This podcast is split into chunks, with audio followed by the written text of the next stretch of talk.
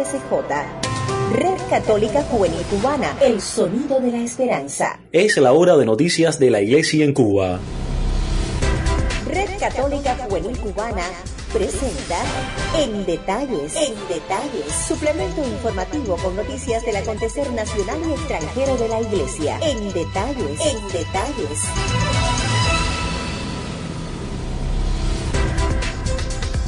Hola, ¿qué tal mis amigos? Bienvenidos a una nueva emisión de nuestro suplemento informativo en detalles de la Red Católica Juvenil Cubana, iniciando una nueva semana de trabajo en este lunes 17 de febrero de 2020. A cada una de las emisoras latinoamericanas que reproducen nuestro espacio en sus parrillas de programación, muchísimas gracias. Acompáñenos en esta emisión en detalles. Dios te salve María, llena eres de gracia. Le Seigneur est avec vous. Vous êtes bénie entre toutes les femmes. Y bendito es el fruto de vuestro ventre Jesús.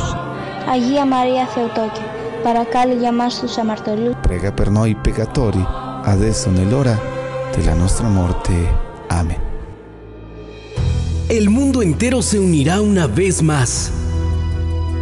No importa el idioma, nos une una fuerza más grande. El amor, la fe y la esperanza de que la Santísima Virgen cumplirá su promesa y al final su corazón inmaculado triunfará. Únete este 20 de febrero al Rosario Mundial 2020 por la paz, la vida, la familia y los sacerdotes. Mantente informado en materfatima.org y sigue nuestras redes sociales. Ampliamos las informaciones en detalles. El Papa Francisco se reunió este lunes con el Consejo de Cardenales que lo asesora para la reforma de la curia. Se trata de la 33 reunión plenaria que se realizará durante tres días hasta el próximo miércoles. En la mesa de trabajo se encuentra el borrador del documento que deberá sustituir a la Constitución Apostólica Pastor Bonus, promulgada por San Juan Pablo II y en vigor desde el 28 de junio de 1988, según indicó Vatican News. La primera reunión tuvo lugar, la primera reunión tuvo lugar el 3 de octubre de 2013 y actualmente el Consejo está compuesto por un grupo de cardenales. Según había informado la oficina de prensa de la Santa Sede en la última reunión del Consejo de Cardenales que se llevó a cabo del 2 al 4 de diciembre de 2019, el trabajo se centró en las relaciones entre la curia y las conferencias episcopales y la presencia de los fieles laicos, hombres y mujeres, en la toma de decisiones en las oficinas de la curia y en otros organismos de la Iglesia y a estudiar las bases teológico-pastorales de estos aspectos. Si visitas nuestras páginas en Facebook, Instagram y Twitter, podrás conocernos mejor e interactuar con nosotros sobre la realidad que vives en tu diócesis, parroquia o comunidad. Arroba RCJ Cubana es el camino a seguir. Te esperamos. A esta hora conocimos que el próximo Sínodo de los Obispos se celebrará en el otoño de 2022, según informó la oficina de prensa de la Santa Sede por medio de un comunicado, y el Papa Francisco ya tiene sobre la mesa una lista de posibles temas. El pontífice adoptó esta decisión durante la primera reunión del decimoquinto Consejo Ordinario de la Secretaría General del Sínodo de los Obispos, celebrada el 6 y 7 de febrero último en el Vaticano, cuyo principal objetivo era presentar una serie de posibles temas para la decimosexta Asamblea General Ordinaria del Sínodo de los Obispos. La fecha elegida permitirá asegurar una mayor implicación de toda la Iglesia en la preparación y en la celebración del próximo Sínodo Ordinario. En esta primera reunión del decimoquinto Consejo Ordinario habló también de los trabajos que se están desarrollando desde la Secretaría General después de la última Asamblea General Ordinaria del Sínodo que se celebró en el año 2018 sobre los jóvenes y la resonancia de la exhortación apostólica posinodal Christus Vive. La Red Católica Juvenil Cubana es una comunidad virtual que busca conectar a través de las redes sociales y los distintos medios de comunicación a todos los jóvenes posibles. Una buena noticia te vengo a contar que Cristo ha llegado a tu vida a salvar. Ven, canta conmigo y proclama tu fe. Gritemos al mundo que un milagro es. Y a nuestro equipo de redacción llegó una nota desde la Pastoral Juvenil de la Arquidiócesis de La Habana. Animadores vicariales de la Pastoral Juvenil se reúnen para evaluar las dimensiones en las que se articula su labor. Habana Misión, Arte y Fe, Proyecto Caritativo, Ágape, Formativo y de Comunicación también para preparar el cronograma de actividades de los próximos meses y valorar nuestro crecimiento como iglesia joven.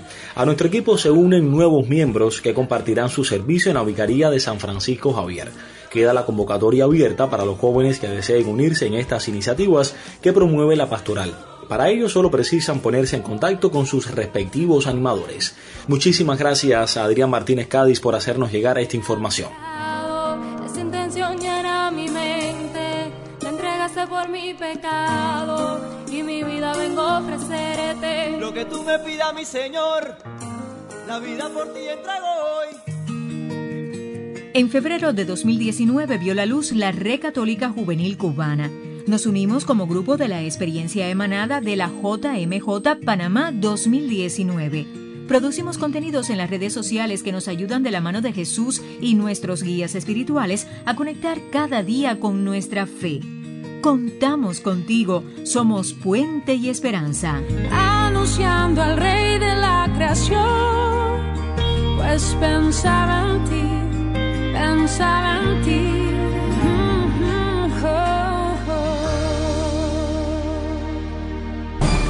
Estás escuchando En Detalles, suplemento informativo de la Red Católica Juvenil Cubana. Gracias por la preferencia. Igualmente conocimos que el Papa Francisco pidió modificar la formación de los sacerdotes candidatos al servicio diplomático de la Santa Sede al agregar un año de compromiso misionero en un lugar diferente a la diócesis de origen.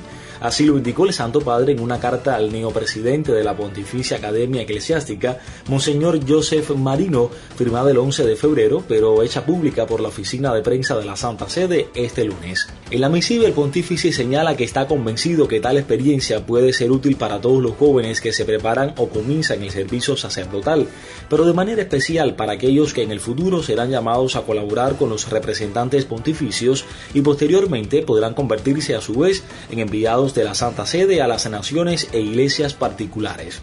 Para afrontar positivamente estos crecientes desafíos para la Iglesia y el mundo, es necesario que los futuros diplomáticos de la Santa Sede adquieran además de una sólida formación sacerdotal y pastoral y de la formación específica que se ofrece esta academia, también una experiencia personal de misión fuera de su propia diócesis de origen, compartiendo con las iglesias misioneras un periodo de camino junto a su comunidad, participando en su actividad evangelizadora cotidiana, destacó el Papa Francisco.